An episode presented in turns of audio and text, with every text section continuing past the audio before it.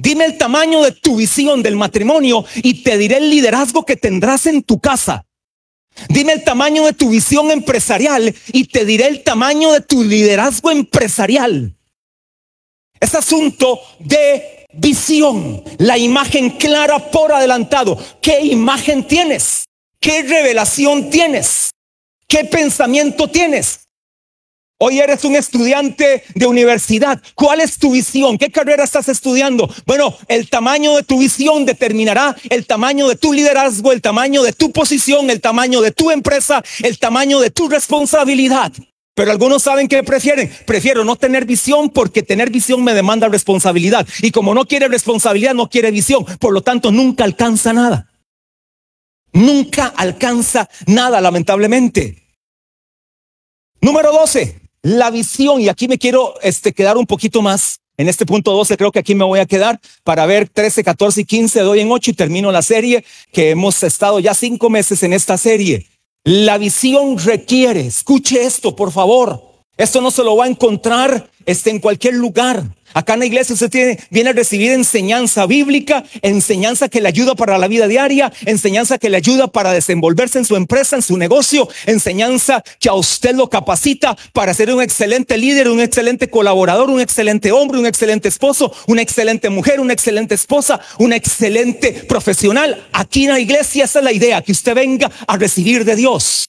Y la visión requiere perseverancia. Hay gente que anda buscando coaching y entonces este, ven quién está dando una clase virtual por, este, están en el internet y el coaching le cobra por un tema 50 dólares que usted aquí en la iglesia viene y recibe todavía con más propiedad, con más poder, con mayor revelación y con mayor carácter, una enseñanza donde a usted no se le cobra absolutamente nada, porque aún que usted dé un diezmo y una ofrenda es algo voluntario, aquí a nadie se le exige, a nadie se le amenaza, a nadie se le señala si da o no da, si usted da, usted es bendecido, si usted no da, usted sabrá lo que tiene.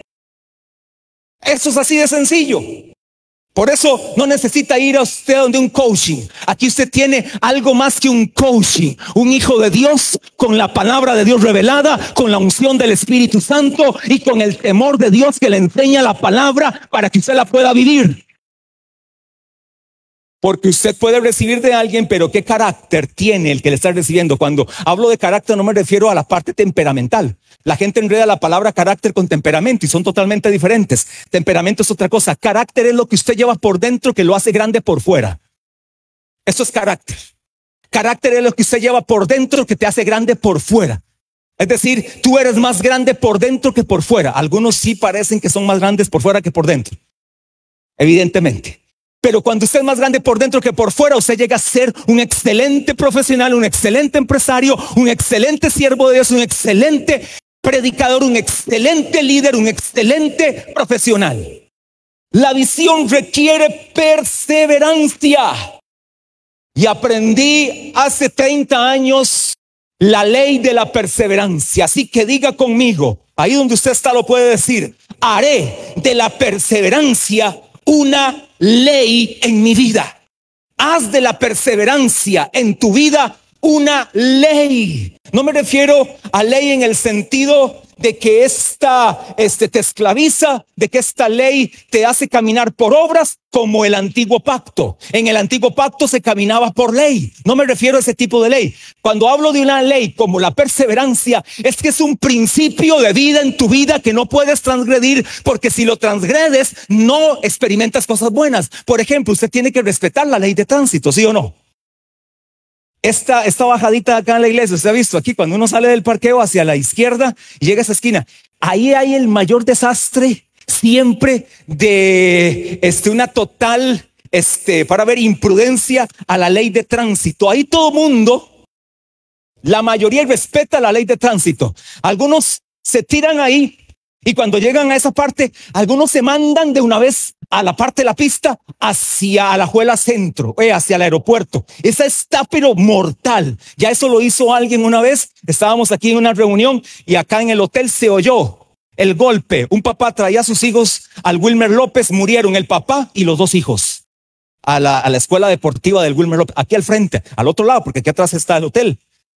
Este, porque antes había una entrada, usted no sé si recuerda, pero antes había una entrada que accesaba a esto, pero la gente se tiraba para no ir a dar la vuelta hasta el puente de Villa Bonita. Por evitarse este un kilómetro, ahora perdió papá, mamá, no, papá y dos hijos. O al contrario, vienen este para abajo y entonces hacen un giro en U, esa es todavía peor. Acá lo hacen. Y no sé si usted lo ha hecho. Y si usted lo ha hecho, estás arriesgando tu vida y primero estás siendo desobediente. Eso pasa cuando no haces de la perseverancia una ley en tu vida. ¿Qué es perseverancia? Le voy a dar tres definiciones del idioma original. Alguna definición que usted puede encontrar en cualquier diccionario, usted la puede encontrar. Anote ahí. La palabra perseverancia significa continuar, permanecer, quedarse, estar en pie, ser constante, ser fuerte hacia. La definición del diccionario es mantenerse constantemente en la prosecución de lo comenzado. ¿Oyó eso? Mantenerse constantemente en la prosecución o en la consecución de lo comenzado. Lo que usted comenzó, usted lo termina si es perseverante. ¿Sabe por qué usted no tiene el nivel financiero que usted desearía tener? ¿Sabe por qué usted no ha alcanzado la libertad financiera? Y le hablo de libertad financiera porque hermano, no seamos hipócritas. Criticamos el término financiero en la iglesia porque nos corresponde darle a Dios lo que es de Dios. Pero cuando hablamos de tus finanzas, ahí sí quieres oír este tema. ¿Y cuántos aquí quisieran tener libertad financiera? Pregunto, vamos a ver. ¿Cuántos aquí quisieran tener libertad financiera? Oiga, esto es un fracaso. O sea, usted quiere estar siempre en esclavitud financiera, porque solo como el 10% levantó la mano. Le voy a decir que es libertad financiera. Tal vez es que no sabe qué es libertad financiera. Libertad financiera es que gastes, haces todos los gastos que tienes en tu casa y te queda todavía un 20% que no tocas después de hasta darle a Dios. Eso es libertad financiera. Ahora, ¿cuántos aquí quieren entonces tener libertad financiera? Ah, ok, hermano. Digo, qué hipocresía. ¿Quién no quiere tener libertad financiera? Yo he visto aquí hermanos que pasan constantemente México, Orlando, Acapulco, este, San Andrés, España, en Costa Rica, Langosta, Río, este, Four Seasons. ¿Sabe qué? ¿Por qué hacen eso? Porque tienen libertad financiera. ¿Cuántos quisieran tenerse un viajecito una vez al año, todo incluido. ¿Cuántos quisieran? ¿Sabe por qué algunos no pueden? Porque no tienen libertad financiera. ¿Y qué cosa más fea es ir a un todo incluido con deuda? Eso, eso se siente uno como un perro. Usted está en el food court comiendo y todo esto, el, este, la carnita asada, este, eh, todo lo que es este, eh, de mariscos. Y cuando usted piensa, y todo esto lo estoy pagando, apenas empiezo el próximo mes a pagarlo, porque hasta me dieron el primer mes libre. Eso se llama esclavitud financiera. Libertad financiera es entonces cuando usted puede disfrutar de lo que Dios le ha dado, aún hasta para ahorrar y guardar y tener siempre ahí un dinero para imprevistos. Que vino la pandemia, ¿sabe por qué a muchos no les fue mal con la pandemia? Porque tenía un colchón financiero para imprevistos y la, y la pandemia no les afectó. No les afectó porque estaban plenamente seguros, convencidos. Pero hay gente que ya no, ha no le ha venido ni el salario y ya lo debe todo. En enero usted oye a algunos saludando. ¿Y cómo estás? De aquí esperando el aguinaldo en enero. Oiga, en enero. Esperando el aguinaldo en enero porque están esclavos financieramente. ¿Sabe por qué? Porque no tuvieron una actitud perseverante, no se mantuvieron perseverante. Entonces es que aquello que usted comienza hasta que no lo logre, no lo termina, no lo deja de hacer. Ahora, voy a decirle tendencias equivocadas con respecto a la perseverancia. Número uno, darse por vencido. Primer tendencia equivocada con respecto a la perseverancia, darte por vencido, no te des por vencido. Número dos, tendencia equivocada, volverte inconsecuente, volverte inconsecuente. ¿Sabe qué es volverse inconsecuente? Cuando usted deja de hacer lo importante por lo que no es importante. Eso es volverse inconsecuente. Volverse inconsecuente es cuando usted deja de hacer lo importante por lo que no es importante. Por ejemplo, hay gente que se queda lavando el carro el domingo y deja de venir a la iglesia. Hay gente que prefiere ir al supermercado el domingo que venir a la iglesia. Y entonces dicen que no vienen a la iglesia por asuntos de COVID, pero los supermercados están repletos, las lavacaras están repletas, los estadios si estuvieran habilitando estarían repletos. Eh, las, los de atletismo están diciendo que se organicen otra vez porque estarían repletas. Las playas están repletas. Semana Santa fue un colapso. Porque muchos dejan lo importante por lo que no es importante. El mes de abril para nosotros como iglesia financieramente fue para haber quebrado financieramente. Fue casi una quiebra financiera el mes de abril. ¿Sabe por qué? Porque muchos en el mes de abril prefirieron irse a pasear, que no está malo, no está malo. Usted puede pasear y puede hacerlo desde el lunes hasta el sábado. Es más, hasta el domingo. Pero ¿por qué no sacó lo importante que era darle a Dios, pero usted prefiere gastarse en sus placeres con deudas y quedar debiendo que darle a Dios lo que es de Dios. En esta semana un grupito de jóvenes fueron del equipo principal y yo siempre le dije a la pastora, ¿cómo admiro este grupo de jóvenes que son de tu equipo? Por eso están en tu equipo. Todos fueron a un paseo, entre ellos cuidándose con todo, este, por dicha, no fueron participantes del desastre que se venía después de la Semana Santa, porque ninguno de ellos vino contagiado, gracias a Dios. Si no, ahí sí el desastre hubiera sido peor. Gracias a Dios no pasó. Pero ¿sabe qué hicieron todos? Antes de irse el viaje de Semana Santa, dejaron sus ofrendas, sus diezmos y primicias depositados antes de irse ese viaje. Eso se llama calidad. Eso se llama sentido de pertenencia. Eso se llama sentido de causa. Eso se llama amar el reino de Dios. Porque hermano, le quiero decir, recuerde, usted no me da a mí, porque por cierto, de sus diezmos y ofrendas yo no cojo un cinco, yo no cojo un cinco. De sus diezmos y ofrendas yo no pago mi casa ni pago mi carro. De sus diezmos y ofrendas pagamos este edificio, pagamos dos salarios, pagamos la caja, pagamos mantenimiento. Eso es lo que hacemos. Un cinco de lo que usted da, yo no lo tengo ni mi esposa. Para eso no somos unos mantenidos. Para eso se levantó acá una escuela, una red de cuido, un instituto privado y con eso nosotros hacemos nuestro presupuesto. Y quiero decirle algo, los estudiantes no son de la iglesia. Y el que está de la iglesia está becado. Para que usted sepa. Oiga, ¿qué pastores que se roban? ¿Cuál se roban los diezmos? Habrá otro pastor, pero aquí no. Aquí no nos robamos absolutamente nada. O tendrá que usted pasar para valorar a su pastor lo que pasó en la iglesia hoy, que su pastor amaneció muerto por COVID, entubado ayer y hoy murió. Así sí valoran al pastor. Ahora sí van Ay, hermano, qué hipocresía. Ya me imagino la iglesia repleta. Qué cólera me da. Pastor de la iglesia Lirio de los Valles allá en el Brasil de Alajuela. Pastor influyente de aquí a Alajuela. Yo tendría que sentarme para aprender de él. Mucho más años del ministerio que yo. Y ahora todos los hipócritas que nunca aportaron nada, que lo criticaron, que se lo comieron, que lo dañaron, que lo hirieron, que lo golpearon, se aparecen hoy. Condolencias a la pastora. Vengo, Dan. ¿Por qué no, no estaba aquí cuando él estaba vivo? Cuando él predicaba la palabra, cuando él sudaba lágrimas, cuando él transpiraba. Cuando por más de 25 años hemos predicado la palabra, usted iba, venía, iba, venía. Se te decía, comprométete con liderazgo. Y usted decía, si cuenta conmigo, no cuente. Si sabe contar, no cuente conmigo. Hermano amado, seamos consecuentes con lo que decimos.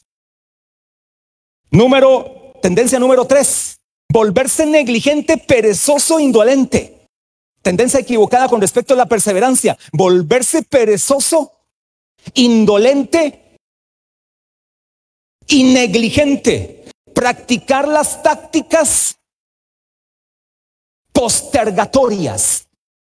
Tácticas postergatorias es que usted dice, mañana lo haré, mañana me matricularé, mañana solicitaré, mañana emprenderé, mañana me esforzaré, mañana lideraré, mañana estudiaré, mañana nunca llega. El pasado ya se fue. Con lo que usted cuenta es con el hoy, con el presente, lo que usted cuenta. Para eso se necesita perseverancia. Una de las leyes más poderosas que la Biblia me enseña es la perseverancia. Ahora con respecto a la perseverancia, la actitud correcta con respecto a la perseverancia, veamos varios pasajes. Romanos 4, 18. Aquí no le voy a dar tiempo ni a la pantalla porque voy rápido. Ya hoy pasado de tiempo, Romanos 4:18. Él creyó en esperanza contra esperanza para llegar a ser padre de muchas gentes. Conforme a lo que se había dicho, así será tu descendencia. Esta palabra esperanza es la palabra griega elpis, significa anticipar con placer, expectativa. Esa palabra esperanza está totalmente relacionada en el mismo idioma original con las mismas raíces de la palabra perseverancia. Abraham tuvo perseverancia, tuvo esperanza. Esa palabra elpis es una expectativa de lo que viene, viene porque viene. Es una expectativa de estar convencido de que lo que Dios le prometió, Él lo va a cumplir. Por eso Él creyó. Es necesario creer en esperanza contra esperanza sumar la perseverancia y el creer, eso es una bomba explosiva de fe. Usted suma creer más perseverancia, su fe aumenta, su fe crece. Usted podrá ver las cosas tangibles, las podrá tocar, las podrá palpar. Lucas capítulo 8, verso 15 para que vea tres palabras que en la Biblia se menciona. La palabra perseverancia solo aparece dos veces en la Biblia. En toda la Biblia solo aparece dos veces. En el Antiguo Testamento no aparece ni una. En el Nuevo Testamento aparece dos veces y me encanta las dos que aparece. Una la menciona el mayor, el más grande, el más poderoso, el más digno, el más glorioso, el Señor Jesucristo. Y la segunda la aparece el apóstol desechado por todos, el apóstol bueno para nada, el apóstol que nadie daba un cinco, el apóstol Pablo. Por eso el apóstol Pablo decía, por la gracia de Dios soy lo que soy y su gracia no ha sido en vano para conmigo. Antes he trabajado más que todos ellos. Hablando de los apóstoles, ahí les voló a los apóstoles. Antes he trabajado más que todos ellos, pero no yo sino la gracia de Dios conmigo.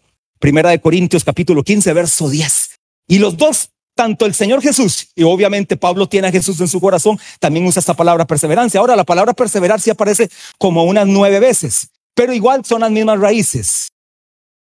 Lucas 8:15, Jesús dice, mas la que cayó en buena tierra, estos son los que con corazón bueno y recto retienen la palabra oída y dan fruto con perseverancia. La única manera de dar fruto es con perseverancia. ¿Quieres tener una empresa sólida? Y con fruto se requiere perseverancia. ¿Quieres tener una célula fructífera, sólida? Una célula de gente que está pagando el precio y que está repitiendo ahora lo que tú les has enseñado. Se requiere perseverancia. ¿Quieres un matrimonio modelo de imitación con hijos correctos? ¿Sabe que se requiere? Perseverancia. Yo a la fecha puedo decir con mis dos hijos, gracias a Dios por ellos, mi esposa y yo, Steven 21 años, Raquel 24 años, ellos los dos nunca, nunca han sabido lo que es probar mundo. Nunca. Usted pregunta a muchos hijos de pastores, han estado sumergidos, han buceado en el mundo, en el mar del pecado. Que Dios los guarde a Raquel y Steven. Bueno, Raquel ya uno dice, ya ella va sola, ya se casó, ya se independizó y gracias a Dios tiene un matrimonio bonito y va para adelante, cada vez va mejor. Recientemente más bien la ascendieron este de grado en la empresa que está. Este Dios la ha bendecido. Este Steven, un muchacho tranquilo, Así como uno se parece mucho como un fillo, a los 21 años ni una novia ha tenido. A los 21 años ya usted se ha acostado como con siete diferentes. Más de un joven 21, yo tengo ya colección de mujeres. Virgen, hombre, ni está loco, virgen, yo a los 21. Bueno, se requiere perseverancia para educar a tus hijos. Bueno, pero no todos salen así. Porque no todos tal vez tuvieron los principios. Y esto, hermano, no tiene nada que ver con pastor, porque estamos hablando que pastores, este, es una consecuencia de, pero para educar los hijos se requiere temor de Dios, perseverancia, mantenerse firme, darles ejemplo correcto, mantener siempre lo que se dice a los discípulos, también se le dicen a ellos. Mi esposa no tiene preferencias absolutas en, el equipo de jóvenes para con Raquel. Y si le ha dicho a Raquel, se las ha dicho las que son. Igual, todo. Pero se requiere perseverancia. Esta palabra perseverancia que usó Jesús es diferente a la que usó Pablo y es diferente a otras que usaron este, algunos autores de la Biblia. La que usó Jesús es la palabra jupo, jupo moné. Pero usted ahí la, este, no se preocupe por la palabra, nada más por lo que significa así. La palabra perseverancia es la palabra griega jupo moné, como jupón, ¿verdad? Jupón o ne, jupón con M. El que tengo oídos para oír, jupón o me, jupomoné. Resistencia o aguante, alegre, constancia, paciencia. Me gusta esto. Aguante, alegre. Oye, hermano, ¿quién aguanta alegre? ¿Quién aguanta alegre? Es que qué nivel el de Jesús da fruto con perseverancia. Si usted ve los, el contexto, está hablando de los terrenos. Usted sabe que son cuatro tipos de terrenos. La que cayó este, entre espinos, la que cayó entre pedregales y la que cayó, este, no me recuerdo la otra. Este, hay una que dice, en la tercera Jesús dice, pero vino Satanás y quitó la semilla. ¿Sabe por qué? Porque la tierra no estaba correcta.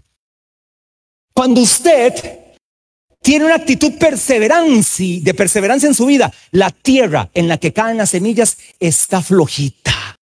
Está como esas de campo, Diego Negrita, ¿verdad? Que hasta que huele cuando llueve riquísimo. Eh, no hay que echarle ni agroquímicos de nada. Es totalmente orgánico. Usted crece, al otro día ya la semilla crece. Usted siembra una semilla de árbol de naranjas, a los tres días ya tiene como tres mil naranjas en el árbol.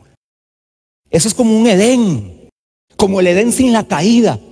¿Por qué? Porque es la perseverancia la que Jesús nos menciona acá. Resistencia expectativa, aguante con alegría, constancia y paciencia. Efesios 6, 18, la del apóstol Pablo, orando en todo tiempo, con toda oración y súplica en el Espíritu y velando en ello con toda perseverancia. Las únicas dos veces que aparece la palabra perseverancia en la Biblia, Romanos, perdón, Lucas 8:15 y Efesios 6, 18.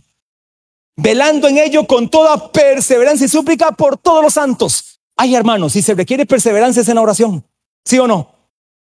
Pero nosotros somos, y aquí me incluyo, somos tan desesperados que hasta que no veamos, entonces no dejamos de orar. Entonces, cuando vemos que el asunto está complicado, ya dejo de orar. Hermano, así no es. Así no es. ¿Sabe que el rey David, cuando Dios mandó este, una reprensión al rey David y su hijo estaba enfermo, dice la palabra que cuando él muere, no le quieren decir, no le quieren decir, tu hijo murió. No le quieren decir porque ha estado orando, ha estado humillado en silicio, en ceniza. Está hasta con barba, de, que ni siquiera se afeita. Es más, está tan concentrado en orar que ni tiene tiempo ni, ni siquiera hasta de repente ni para bañarse. Está orando hasta que su hijo tenga vida. Cuando llegan, ya él sabe lo que sucedió. Se levanta, se quita el silicio y la ceniza, se afeita, se baña, se levanta, dice, pero rey, ¿qué estás haciendo? Mientras tu hijo no estaba muerto, estabas orando en silicio, oprimido, se te había humillado, se te veía triste, todo lleno de barba. Y ahora que tu hijo muere, te levantas con gozo, con alegría. Cuando estaba muerto, tenía esperanza de que él viviera. Pero ahora que, ahora que murió, ya no tengo nada que hacer. Sigo para adelante. Vaya, vea esa historia en la palabra. Si no me equivoco, aquí mi esposa siempre es como mi, mi, mi este, Strong. No sé si fue el hijo con Betsabé, ¿verdad? Ese porque fue un hijo habido con el triple combo de maldición, ¿verdad? O sea, ese fue el de, sí, ¿verdad? Exactamente. Y después le restituye con Salomón, correcto. Estaba bien. Qué perseverancia la de David. ¿Sabe por qué llegó entonces a ser el dulce cantor de Israel?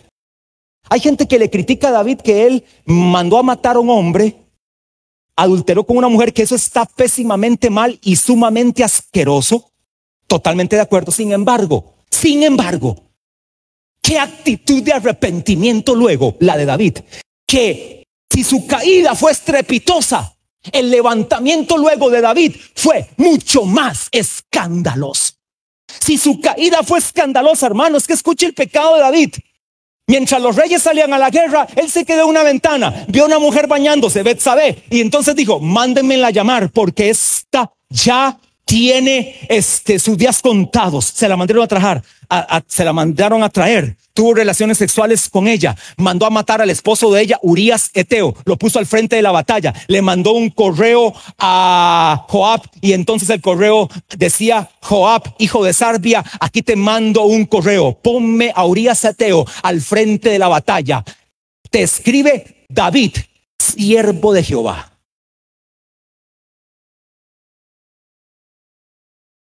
Después viene el castigo de él, pero después de eso escribe el Salmo 51. Ten piedad de mí, oh Dios. Contra ti, contra ti he pecado. Lávame y seré más blanco que la nieve. Purifícame con hisopo y seré limpio. Borra todas, todas mis rebeliones. De la descendencia de David luego ¿Quién es el que viene a heredar el trono? Jesús, el Hijo del Dios viviente, de la descendencia de aquel. Y si aún usted tenía duda, ¿sabe de quién descendía también David? De Raab, la prostituta. Porque a veces nos creemos más santos que los santos de la Biblia. Claro, yo no patrocino, usted me conoce, yo no patrocino el pecado. Yo soy un pastor de gracia, pero la gracia no se nos vuelve de gracia. El que aquí pasa un proceso de pecado tiene que luego pasar un proceso de entrenamiento para luego ser reivindicado. O usted quiere que alguien que pasó un proceso de pecado, que es restaurado, lo condenemos, lo señalemos y le digamos, te espera el infierno por maldito pecador que eres. ¿A usted le encantaría eso? No, el que cayó aquí se puede levantar nuevamente si tiene arrepentimiento. Siete veces cae el justo. Siete. Y vuelve a levantarse, hermano amado. ¿Cuántas veces he de perdonar a mi hermano? Dijo Jesús. Setenta veces siete. Y pareciera que ahí dice 490, pero el número no interesa. Lo que Jesús está diciendo es, tengan una actitud de perdón contra el que peca. Y Pablo dijo, si alguno fuera sorprendido en alguna falta, vosotros que sois espirituales, restaurarle con espíritu de mansedumbre, considerándote a ti mismo. No sea que tú también seas tentado. Gálatas 6 1. Perseverancia es lo que se requiere para mantener una posición clara. La palabra perseverancia que usa el apóstol Pablo es la palabra proscarteresis. Proscarteresis. Esa carteresis es con K no con C, procasteresis, con tilde en la E, como que termina en tesis al final. Proscarteresis significa anhelar constantemente, diligente, asistir asiduamente, adherirse estrechamente a. Adherirse estrechamente a. Aquí me recuerdo ahorita, ahorita me conecto a la palabra, recuerdo aquellos que tomaron una espada, no sé si recuerdos en la Biblia, los que leemos Biblia recordamos todas estas historias que yo les cuento, no sé si recuerdo un pasaje, que llegaron los hijos, uno de, de las doce tribus de Israel, de todas las características que tenían, que eran hábiles en la guerra, que tenían capacidades geniales, que eran expertos en los tiempos, que tenían revelación, pero habían unos que tenían tal, tal, este, perseverancia en la guerra, que tomaban una espada y estaban tan asidos a ella que la espada y la carne se pegaban. Si la trataban de soltar no podían porque la espada estaba pegada a sus manos por una actitud de perseverancia. Por eso el pueblo de Israel vencía. Quiero decirle, por cierto, en tiempos modernos, hoy Israel está pasando guerras. Déjese andar cuestionando cosas. Sí le quiero decir algo. Así como en el año 1967, Dios peleó. Oiga que estoy hablando del año 1967. No le estoy hablando, hablando del Antiguo Testamento, porque algunos ni creen en la Biblia. Pero en el año 1967, en la guerra de los seis días, Israel estaba totalmente atrapado por los cuatro puntos cardinales. No tenía salida. ¿Sabe quién fue el que peleó por Israel en el año 1967? Dios peleó por su nación. ¿Sabe quién está peleando hoy por Israel? Dios está peleando hoy por Israel contra todos los que están en la franja de Gaza. Deje de andar con romanticismo. Hoy como matan niños. No No, hermano amado, el asunto es un conflicto de tierras, es un asunto de que quieren esto y quieren lo otro, pero Dios respalda a sus hijos, a su nación escogida, a su pacto abrámico, palestínico, davídico y nuevo pacto. Dios está con su nación, así que usted simplemente ore por la paz de Jerusalén. Y le tengo una noticia, el que ora por la paz de Jerusalén, la Biblia le da una promesa, benditos los que oren por la paz de Jerusalén, por la paz de Israel, benditos los que te bendijeren y malditos los que te maldijeren. Cuidado con palabras en contra de la nación de Israel. Esto era un paréntesis. Por aquello. Tal vez alguno Dios le quiso hablar con eso. Y termino con esto. Termino con esto. Hechos 13:43. La tercera vez que se menciona la palabra perseverancia, ya no perseverancia, porque le dije solo dos, sino perseverar, pero es que es otra palabra griega. Hay tres palabras griegas en el Nuevo Testamento poderosísimas, y esta es la tercera y termino para la próxima semana dejarle los números 13, 14 y 15. Hechos 13, 43. Y despedida la congregación, muchos de los judíos y de los prosélitos piadosos siguieron a Pablo y a Bernabé, quienes hablándoles les persuadieron. Oiga esto, ¿qué apóstoles? ¿Qué nivel? Esto se llama apóstol. Esto es un nivel de apóstol. Este sí es un apóstol a Pablo y Bernabé, quienes hablándoles les persuadían a que perseverasen en la gracia de Dios. Esta es la palabra griega epimeno. Es la palabra griega epimeno, la primera jupomonel, la segunda proscarteresis, la tercera epimeno. ¿Sabe qué significa epimeno? De Hechos 13:43, quedarse en permanecer, insistir, persistir. Como dijo alguien por ahí, insista, persista y nunca desista. Insista, persista y nunca desista. En todas, usted ve que hay una similitud. Todas son diferentes, pero hay una similitud en sus significados. Y el mayor de todos es quedarse en, adherirse a. Es abrazar algo que usted dice, no lo suelto porque no lo suelto. Esto me pertenece y lo voy a lograr en el nombre de Jesús. Termino con una frase de un gran científico que por cierto fue cristiano, Tomás Alba Edison. Tomás Alba Edison, el que inventó la luz por fotocelda. Él dijo, sus logros, mis logros, se deben a 2% de inspiración y a 98% de transpiración. Se lo digo en palabras ticas. En 2% inteligencia, 98% sudor y lágrimas. Eso dijo este hombre. Y por eso fue uno de los científicos más prominentes de siglos pasados. Póngase de pie.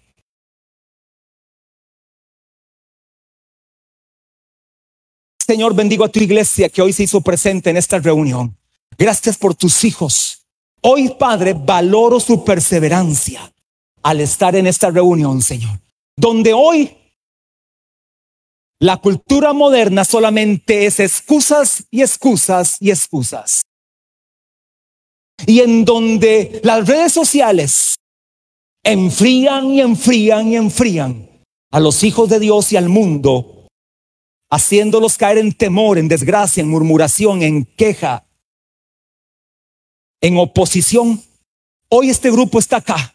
Hay otro grupo, Señor, a través de la internet. Bendigo sus vidas. Si tú estás aquí, no tienes a Cristo. Si no tienes a Cristo, el último verso que leí de Hechos 13:43 dice, les exhortaban a que perseverasen en la gracia de Dios. Perseverar en la gracia de Dios es vivir, disfrutar, amar la gracia, amar a Jesús. Hoy yo te invito a que perseveres en la gracia que es en Cristo Jesús.